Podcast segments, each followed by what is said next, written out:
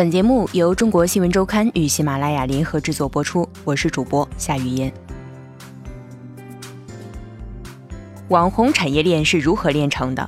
网红的商业价值已经不止看脸这么简单，他们并不只是躲在相机和美图软件背后负责颜值的模特，一套商业逻辑正在将网红经济打造成完整的产业链。本刊记者王思倩。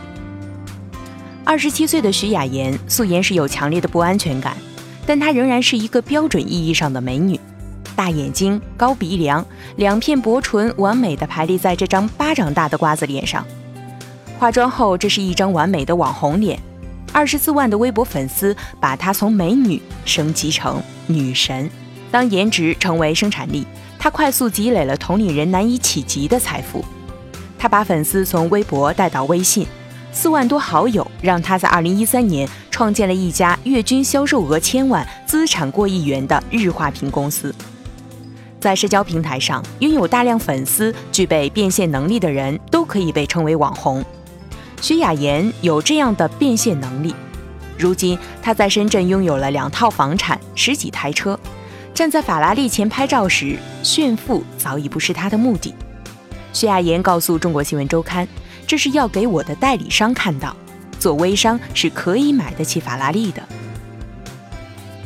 他的代理商大部分是网红和模特，他也不排斥被贴上网红的标签，甚至让一家人都变成了网红。他的微博、朋友圈背后隐藏着巨大的商业价值。他在朋友圈发了一张母亲做的鸡脚照片，母亲便拥有了自己品牌的鸡脚。一个月内。成吨的鸡脚被送往工厂制作包装，一万多包鸡脚就此销往全国各地。现在他开始筹备网红经纪公司，新公司会和他所在的妍希美日用公司组成一个网红孵化器。在这里，网红并不只是躲在相机和美图软件背后负责颜值的模特，一套商业逻辑正在将网红经济打造成完整的产业链。二零一一年前，徐雅妍是一个淘宝女装模特。那时，拍摄一套服装的酬劳是二百元，一个模特一天可以完成几百套衣服的拍摄。收工时，一大叠现金会摆在徐雅妍面前，看着这些钱，整个人都在发光。模特生涯给她带来了百万财富，更重要的是，为她积累了粉丝。不是随便一个人都能成为网红的，徐雅妍说。成为网红的成本并不低。为了成为时尚领域的意见领袖，网红们需要背上最新的名牌包，搭配昂贵的配饰，不停变换妆容。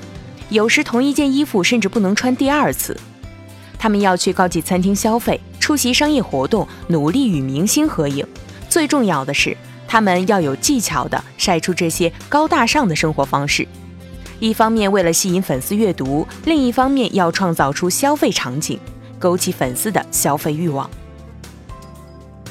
当徐雅妍把自拍发到微博上时，照片里出现的服装、配饰、化妆品都成了粉丝询问的焦点。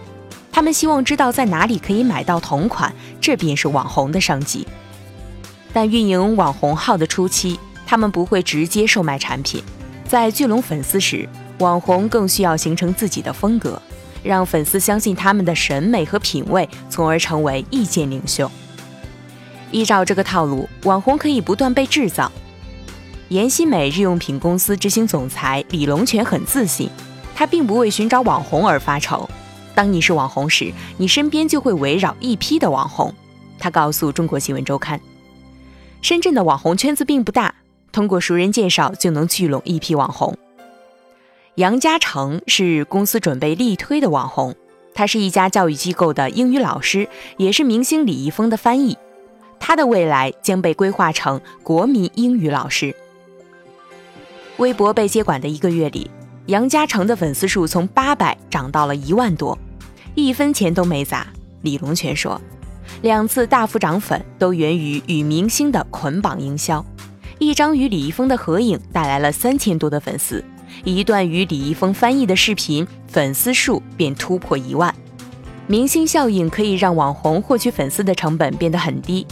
王思聪、郭富城和罗志祥等明星的女友们就因此从网红变成了百万粉丝的营销大号。事实上，网红发布的内容大多带有一个营销目的。为了把自己的粉丝导流给杨嘉诚，徐雅妍发了一条微博：“给已婚妇女安排颜值这么高的英语老师合适吗？”照片中，她在向杨嘉诚学习英语。徐雅妍的丈夫季存希也在微博上配合她调侃：“当你老婆学英文遇到的老师，你怎么办？”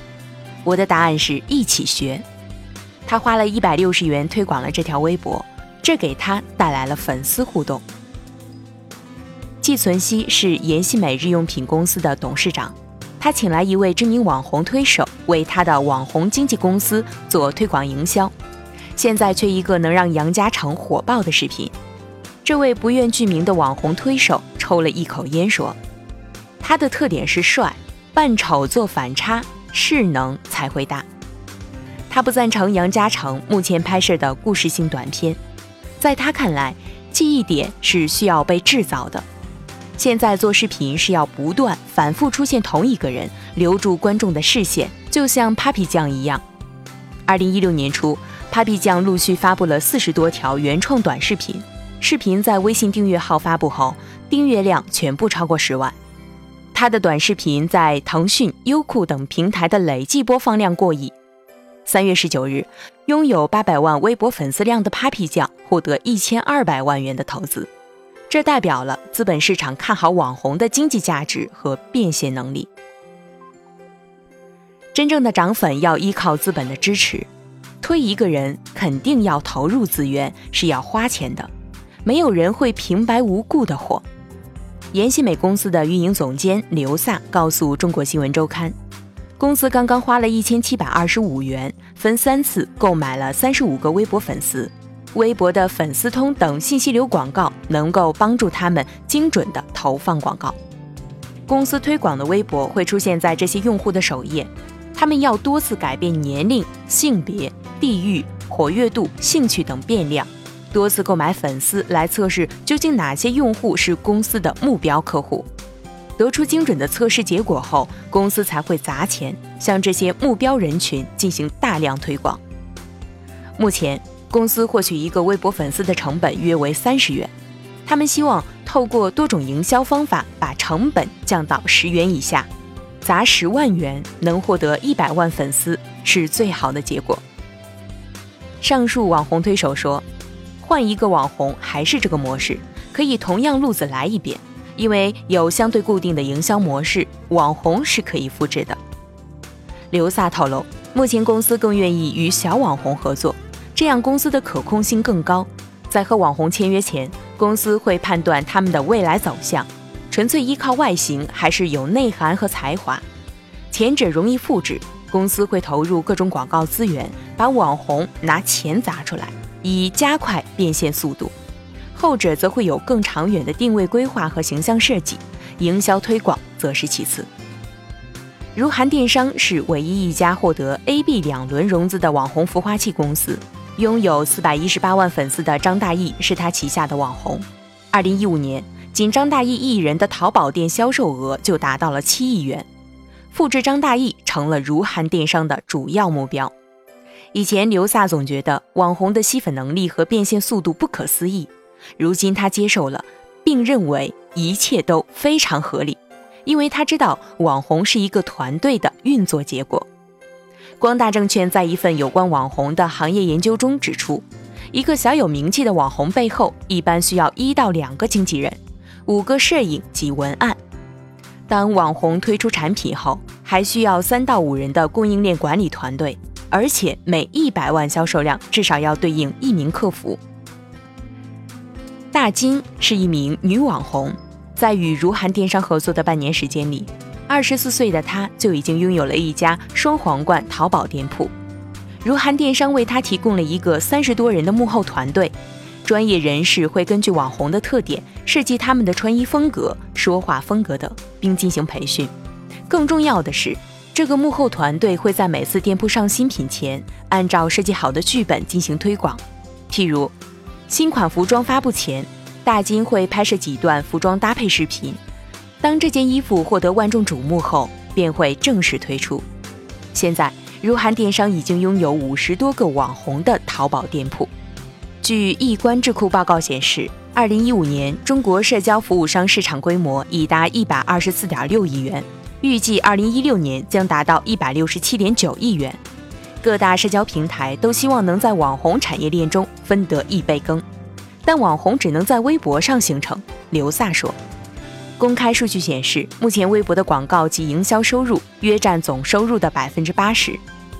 国泰君安发布的网红行业研究指出，以社交电商模式变现社交关系是微博的下一个金矿。保守估算，微博平台社交电商销售额可超过二点五万亿元。为湖南卫视多个娱乐节目提供全网推广的一位业内人士向中国新闻周刊透露。新浪微博可能将与网红大号签约，通过微博红人淘产生的交易，微博将要抽成百分之二十。网红获利的根本是粉丝的信任。季存希说：“我们客户的反复购买率非常高，一个客户可以深挖到这个地步，是因为对徐雅妍的极度信任。”根据网红的月销售额和粉丝数，中泰证券粗略核算出。单个粉丝平均每月可以为网红贡献两元到三元的销售额。粉丝粘性和产品上新速度的差异会影响不同网红店铺的流量转化率。事实上，网红经济是明星粉丝经济的一种表现形式。光大证券的数据显示，传统淘宝网店千次展现的广告费在三十到一百元之间，他们的推广营销成本占据销售额的近百分之三十。但网红店的这部分成本却被粉丝运作成本替代。网红人性化的用户维系比传统广告模式带来的用户粘性更强。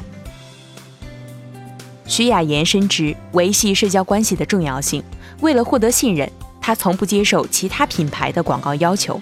一条朋友圈广告的价值是七千块，一条微博有人开价四五万，她拒绝了。她不想因此透支自己的信誉。他的工位旁贴着一段标语：“客户虐我千万遍，我待客户如初恋。”他将自己明确地定位为客服，微信好友是他的客户，他称呼他们“亲爱的”，用法和效果就像淘宝的“亲”一样。他要让客户把自己当做朋友，而不是微商。为了防止客户取消关注或者屏蔽，徐雅妍会把生活的细微琐事都晒在朋友圈和微博上。她要销售的产品被包裹在心灵鸡汤、自拍、丈夫、女儿、风景、食物等的照片中间，要塑造一个很自然的形象，让粉丝看到你是一个生活化的人。如果我天天发广告，就会被屏蔽了。但对每天要发十几条朋友圈的徐雅妍来说，自从微商创业后，她的生活和工作也再也没有分开。就连旅游也是与代理或工作人员一起。其实我平时的生活没有什么可以给别人看的。早上七点，他找到手机就开始一天的工作，上百条未读微信等待他回复，每一条朋友圈下都有难以见底的评论。现在由于腾讯的限制，一个微信号只能加五千个好友，徐雅妍不得不买了七部苹果手机，聘请了七个助理为他打理微信。他和助理们有一个微信群，要发布到朋友圈的照片和文字会先被发到群里，以保证七个微信号能够同时发布同样的内容。他和助理们也会不断与客户互动，点赞和评论都会让客户觉得你那么忙还来关心我，很贴心。每天，助理们会模仿徐雅妍的语气和表情符号回答客户们的问题。徐雅妍则会轮流使用七个微信号，用语音回答各种问题，以增加亲切感。客户的问题也越来越私人化，老公出轨、和男朋友吵架等等情感问题，会在凌晨深夜抛向徐雅妍。她不厌其烦地开解客户，也乐在其中，因为这背后是粉丝粘度的维系，死忠粉能带给她更高的重复购买率。一旦让粉丝变成资产，网红的变现速度是惊人的，因为这时网红的一句话比谁都管用。二零一三年四月，徐雅妍推出了一款洗发神器，包含洗发水、护发素各一瓶，这是她的成名爆款。三千套产品同时在微博和微信上推出，两小时售罄。第二批订单生产一点五万套，两小时便被一扫而空。第三次加单五万套，不到三天也卖光了。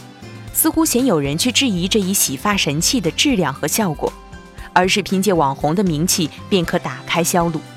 那时在淘宝搜索这瓶洗发水，一百页里有六十多页都是我们的代理商。季存希说，一年的总出货量达到一百万套，盈利超过千万。现在新的爆款又一次出现。二零一五年十月，徐雅妍开始向粉丝们介绍胶原蛋白的知识。几天后，她透露要去日本旅行。她自称在日本找到合作的工厂，并请来一位日本人讲解胶原蛋白的功效。这时，粉丝的呼声将他的私人旅游变成了海外代购。于是，这款大家不明真相的胶原蛋白产品顿时成为粉丝福利，并开始预售。预付款打来，我们直接交给工厂，公司中间甚至没有垫款。如今。他们也开始与六七个网红合作，并已经拥有各种各样的自媒体四十多个，逐渐形成了一个网红孵化器。帮网红打通供应链是网红孵化器最核心的一环。传统的供应链要能快速响应网红店铺的需求，采购原材料、打版、制造到物流，要在五到七天内完成。淘宝的数据显示。二零一五年双十一这一天，销量前十名的商铺，网红店占了五家。帮网红成立淘宝店铺并不难，一千六百元就可以注册一个 TM 商标，开一个淘宝 C 店只需要一千元。对于网红店来说，除了做特卖活动，平时基本上不需要投入一分钱的广告费。孵化器所具备的大数据分析能力，可以将粉丝运营效率最大化。孵化器的运营团队只需要做基础的淘宝宝贝页和宝贝上下架以及客服培训。现在的公司体量，签下一百个网红不成问题。季存希对此十分自信。如果你的微信有五千个好友，那你就可以不用上班了，一个月挣两万块很轻松。孵化器会负责帮他们打通供应链，完成供货、物流、客服等后端服务。他说，在与网红签约前。公司会首先考虑网红的变现方式，他们会一个一个点开网红粉丝的朋友圈，根据粉丝的特征分析网红适合销售什么样的产品。一般来说，纯靠外表的网红，他的粉丝也是同样爱漂亮的低龄女孩。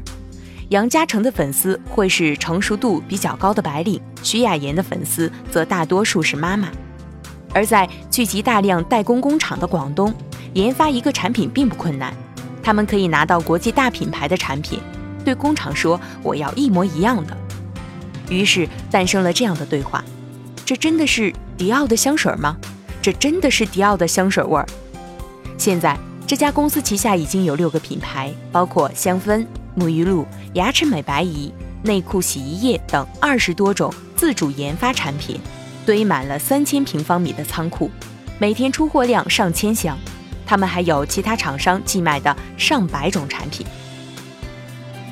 徐雅妍告诉中国新闻周刊，现在公司的高级代理有一百多个，他们已经不再收取代理保证金，公司收取货款后会统一邮寄给代理商的客户们。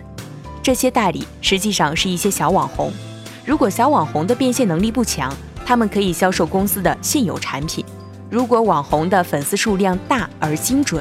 公司则会根据粉丝的需求为网红设计特定独家产品。可乐是深圳的一位发型师，他有精准的五千个粉丝，不精准的粉丝有两万多。季存希介绍，公司为他生产了一款洗发水，如今工厂生产一般是一万瓶起，有能力销售这个量级的网红便会有自己的独家品牌产品。艾瑞咨询的市场调查显示。孵化器与网红基本按照对半分成，但寄存希称，公司会让有独立产品的网红自己定价，因为他们知道自己粉丝的购买能力，这就大幅提高了网红的利润，从而增强了网红的配合度和可控性。网红的粉丝是有限的，而孵化器有大量的他，他只有一个我。季存希希望以后能够做到每个产品都能有一个产品经理带领一个网红进行推广。